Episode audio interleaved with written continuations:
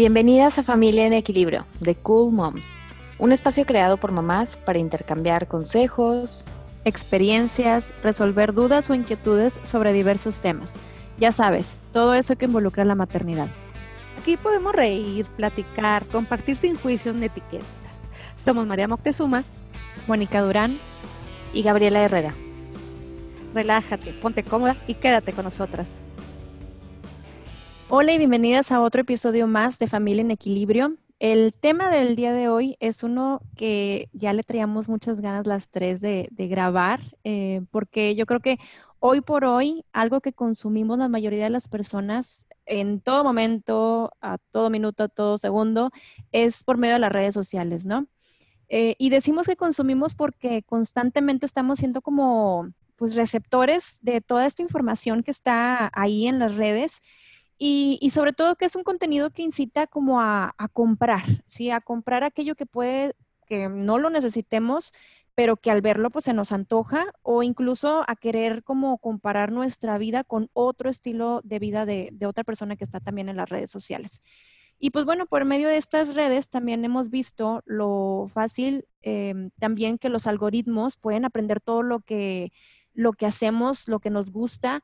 Em, es muy típico que estamos hablando de algo en específico y de repente nuestro feed de Facebook, Instagram o cualquier red social, de repente aparece lo que estamos hablando y pareciera magia y, porque lo encontramos en todos lados, ¿verdad? Eh, y pues es un, es un mundo que nos vigila, muchachas. Miedo. ¿Cómo lo ven ustedes? Miedo.com. Miedo, sí. Sí, sí pasa, Monique, estás hablando de algo y de repente el anuncio ahí, pero también, bueno, creo que, algo de lo que queremos hablar el día de hoy es que sí, al estar presentes en una red social, nos vamos a encontrar con mucha gente, con negocios, con empresas que tienen una página, que tienen una cuenta y constantemente nos anuncian productos o servicios. Créanme que esta parte lo comprendo perfectamente porque sabemos que hoy las redes sociales son el panorámico, ¿no? O el flyer que te entregaban antes, los comerciales que veíamos en la televisión. Y, y, qué padre, qué bueno que podamos tener este recurso. Creo que la gran diferencia, pensando en aquel momento en el que yo veía agujetas de color de rosa, que duró no sé cuánto tiempo, era que no tenías opción de brincarte el comercial, lo tenías que ver. Y hoy por hoy tenemos nosotros eh, el poder de elegir qué es lo que vamos a consumir, a quiénes vamos a seguir, qué es lo que vamos a ver. Y bueno, pues ahí es donde entra el, papel de los influencers. Que, bueno, ¿quiénes son los influencers? Pues son personajes que al estar compartiendo su vida constantemente en redes sociales, pues de cierta forma llegan a influenciar a sus seguidores ¿En qué sentido? Pues en tomar decisiones como qué marca voy a elegir, qué producto voy a comprar, a cuál restaurante voy a ir, a cuál gimnasio me voy a meter, qué tratamiento me voy a hacer en la cara, en el cuerpo, cómo puedo perder kilos sin morir en el intento y mm, también el cómo obtener productos a la puerta de tu casa, ¿no? Yo creo que, que ese viene siendo así como la cerecita del pastel que lo vemos en la cuenta de los influencers. Y ojo, chicas, quiero aclarar que para nada es que estemos desprestigiando este trabajo, pero también tenemos que ser realistas que hay de todo. Hay cuentas que influyen de forma positiva, que lo que muestran es realmente lo que consumen. A mí me gusta ver eso en, en, las cuentas que sigo, que cuando dicen, oye, ¿sabes qué? Dejo pasar ciertas oportunidades porque es un producto que yo no utilizo en mi casa, digo, ah, órale, va, qué padre. Y bueno, también hay cuentas que por otro lado, esta semana te recomiendan unas cremas para el rostro, ese tratamiento que te va a eliminar todas las arrugas y en una semana te das cuenta que es otro tratamiento completamente distinto, otra marca y en otro mes es otro. Es que está cañón, porque si se fijan muchas veces dentro de todo este contenido de redes sociales, nos muestran vidas de aparador, vidas perfectas, este, sin problemas, sin preocupaciones, con la facilidad de obtener lo que quieran, de la marca que quieran, de renombre, a cambio nada más de qué? De etiquetarlos, de mencionarlos. Y pues justo aquí es donde queremos llegar. ¿Qué tan reales es esa pantalla que estamos viendo? ¿Qué tan real es esa vida?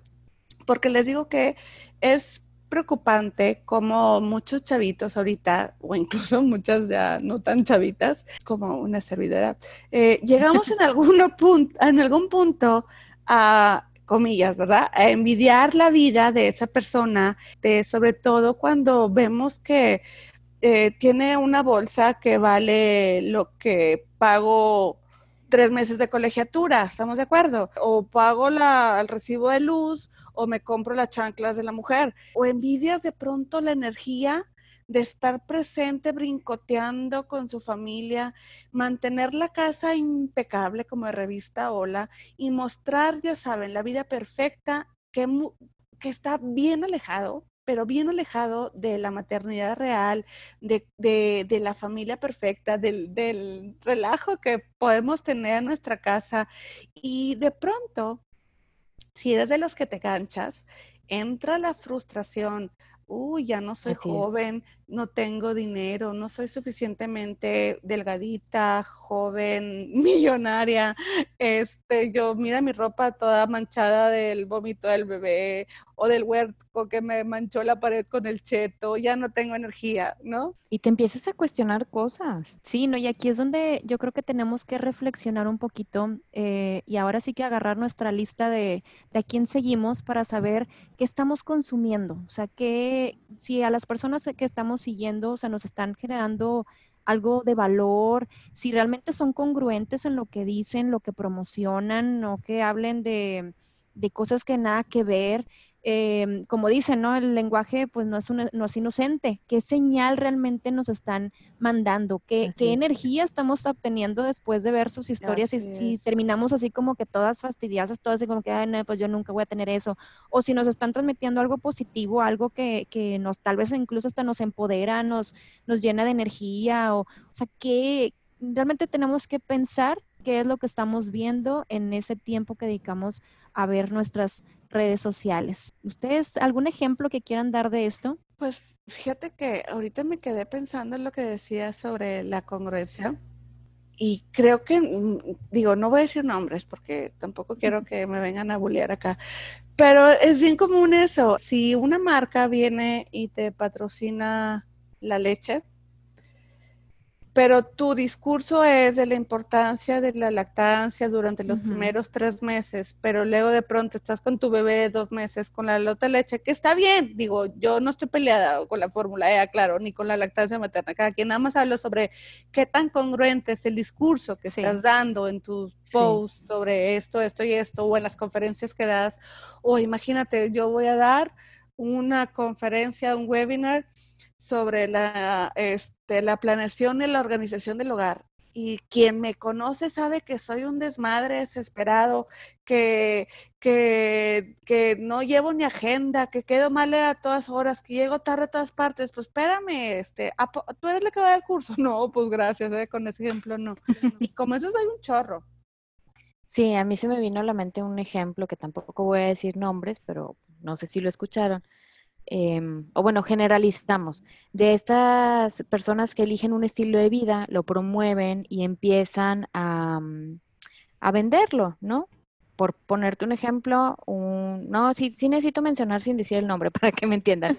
el caso de una youtuber muy famosa que tenía el estilo de vida vegano, ajá. ajá. Eh, y bueno, la verdad es que vende o vendía sus planes de alimentación, la gente los empezaba a, a, comprar, a llevar a cabo, le pedían recomendaciones. Y la verdad es que somos libres de elegir cualquier estilo de vida, ¿no? Como dices tú con la leche, pues si alguien quiere ser vegano, si alguien quiere comer carne, adelante, haz lo que te haga bien. Pero sí lo que no se vale es promover esta incongruencia, que, que es lo que pasa, que fuera de las redes sociales resulta que su estilo de vida no era vegano, no era crudi vegano incluso. Y cuando vieron por ahí una foto, un video que estaba consumiendo, creo que era pescado, sí. Eh, bueno, se desató todo un caos, ¿no?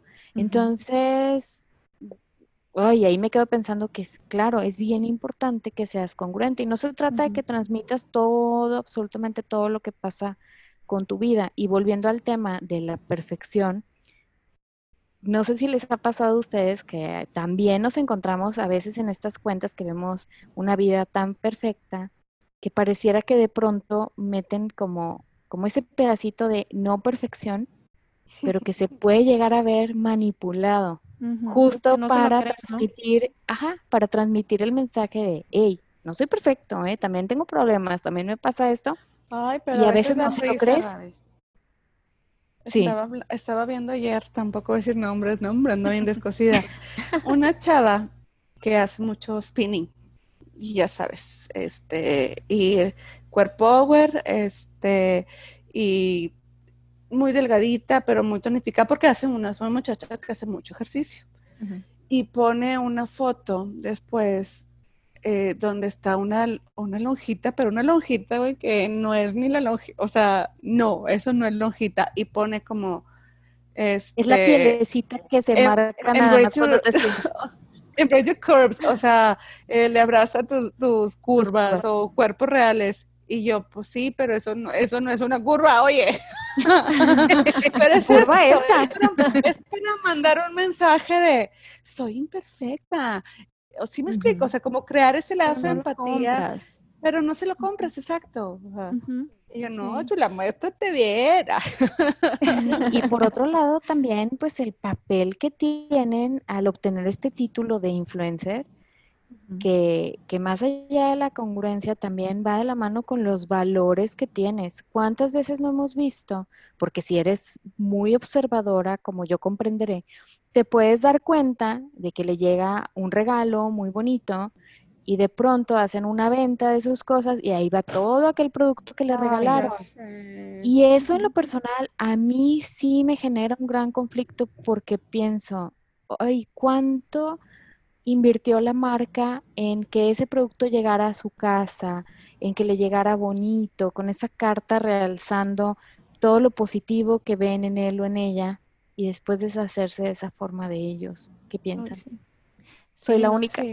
No, sí, definitivamente. No, no, piensa lo mismo. Aparte están lucrando con algo doble. O sea, pagaste para que te mandara, o sea, te pagaron dinero y te mandaron producto.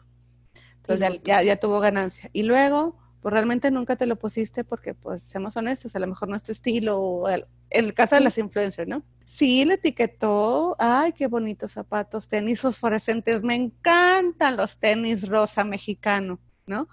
En su vida se los van a poner esa mujer esos tenis.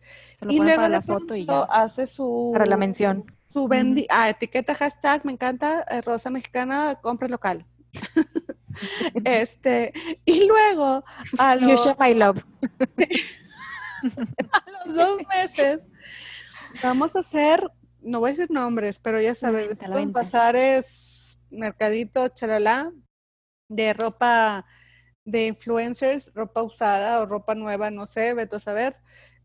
Este, y ahí va el tenis rosa. Los tenis rosa fosforescentes, compra local y ya le volvió a sacar la mujer. Bueno, todavía me dijeron, pues igual y todo lo que le va, va a donar o algo, pues claro que no, es para invertirlo otra vez a la cocina nueva.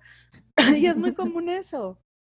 Sí, justamente yo también iba a mencionar algo, o sea, eh, el papel de un influencer precisamente pues viene de influenciar, de llegarle a alguien, ¿no? Y yo creo que esas personas que finalmente también nosotros estamos en las redes sociales y también compartimos cosas, o sea, tenemos que ser muy inteligentes en lo que promovemos, en lo que decimos, eh, en muchas cosas para, porque precisamente va a haber alguien que nos va a ver y, quizá eh, ellos quieran adoptar eso que nosotros estamos diciendo. Entonces, fuera, o sea, ser influencer es eso, ser una influencia para alguien más, pero hay muchos todavía que ahorita están cayendo como en, convertirse en un personaje.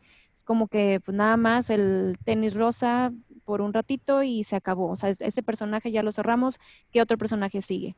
¿Y, qué, qué, valor está generando esa persona? O sea, ¿de qué manera está influyendo positivamente? O sea, imagínate, teniendo una plataforma de millones de seguidores y en lugar de aprovecharlo para mandar un mensaje, un mensaje importante de concordia, de hermandad, por ejemplo, hablando de mamás, hablando de mamás, de te comprendo hermana, la maternidad es una friega, y en lugar de eso, pues igual y me voy del otro lado más superficialón, este, pero eso no es culpa de ellos, es también culpa de quien lo consume. Sí, sí, sí. Sí, y es muy fácil darte cuenta de como de los valores o de la congruencia de ese influencer ante cierto tipo de situaciones.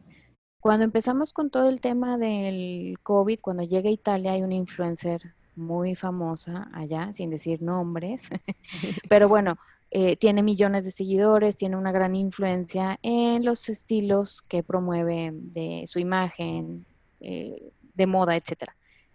Y cuando empieza a pasar o empieza a colapsar todo el sistema de salud en Italia, ahí yo me di cuenta que realmente tiene ese poder de influenciar a la gente porque abrió un, no me acuerdo exactamente qué era, pero algo así como de GoFound, de donación. Como Money Pool, así para... Ajá. Y obtuvo una cantidad impresionante de donación para los servicios de salud. Entonces ahí se ganó una gran estrellita de mi parte. Claro. Porque dije, y tenemos lo contrario. Exacto. Y luego los otros huercos que en lugar de aprovechar esto, pues vamos a hacer un reto de, de enfermarnos, de lamer el Ay, no, ¿Cómo crees? O, otro ya menos heavy. A ver, ¿qué hacemos en cuarentena? bueno, vamos a bailar en almohadas. Bueno, cada quien va si bailas en almohadas o no, pero, pero genera algo positivo. Bueno, pues a lo mejor el ocio y quitarnos tantita tantita malas noticias, bueno, pues a lo mejor por ahí, pero también es lo que quiero, es lo que quiero ver, este, Me como nutre. Eh, te nutre, te aporta. Está hablando como mi mamá. para allá vamos, para allá vamos. Sí, definitivo. No, y finalmente yo creo que pues estos personajes eh, van a seguir, ¿no? Y yo creo que lo que tenemos que ponernos muy claro es no compararnos. O sea, no hay que compararnos con esas personas en las redes sociales eh, porque realmente solo muestran un pedacito de su vida. O sea, de las 24 horas tal vez nada más nos muestran una y puede estar muy maquillada, muy planeada quizá. Em, y, no está del todo, de todo mal, o sea, se considera finalmente también un trabajo, o sea, porque hay un ingreso y entonces es válido. Este es un rol en el que en ese momento están desempeñando. Em, es como cuando llegas tú a tu trabajo y tal vez vienes de genio de tu casa, pues no llegas al trabajo de tal vez de genio, o sea, tal vez ahí te dibujas una sonrisa y pues sigues adelante, ¿verdad? Entonces, pues bueno, esto sí existe y va a seguir existiendo. Lo único es que nosotros tenemos que ponernos muy claro esto, es no compararnos, saber que esto es, una, es un pedacito de lo que realmente es nuestra gran realidad. Una producción y que esté editado y que estemos conscientes de eso. Así como cuando tú subes la mejor foto en el Facebook del Día de las Madres, no vas a subir la foto donde el marido te tomó toda chueca, ¿verdad? Ajá. Claro que no quiere decir que andes de doña perfecta por el mundo. Claro que no, mi marido me toma fotos con la boca chueca. Así es esto. Sí, te vale elegir. Y, y Moni lo dijo perfecto también, el que nosotras tenemos cuentas y que puede llegar a pasar que lo que estamos mostrando en las redes alguien diga, ay, es que mira, Moni lo tiene o Moni lo promueve, yo lo quiero, ¿no? Pero también viviéndolo desde ese lado, ¿cuánto compartimos nosotras? es muy poquito. Elegimos qué compartir y qué no. Y es válido. Por ejemplo, yo no voy a compartir a mis hijos haciendo berrinche. El berrinche se queda en casa. Lo oyen mis vecinos, vecinos. pero, y pero no la verdad es que no se me no se me antoja agarrar el celular y estarlo grabando. O sea, no no va dentro no, de claro. Claro, y es válido decir, ¿sabes qué? No, esta parte no la voy a compartir, compartir, perdón, pero no significa que no suceda. Claro. Entonces me encanta tu reflexión, Mónica. Sí. no, entonces pues de ahí nada más es no compararnos, ¿verdad?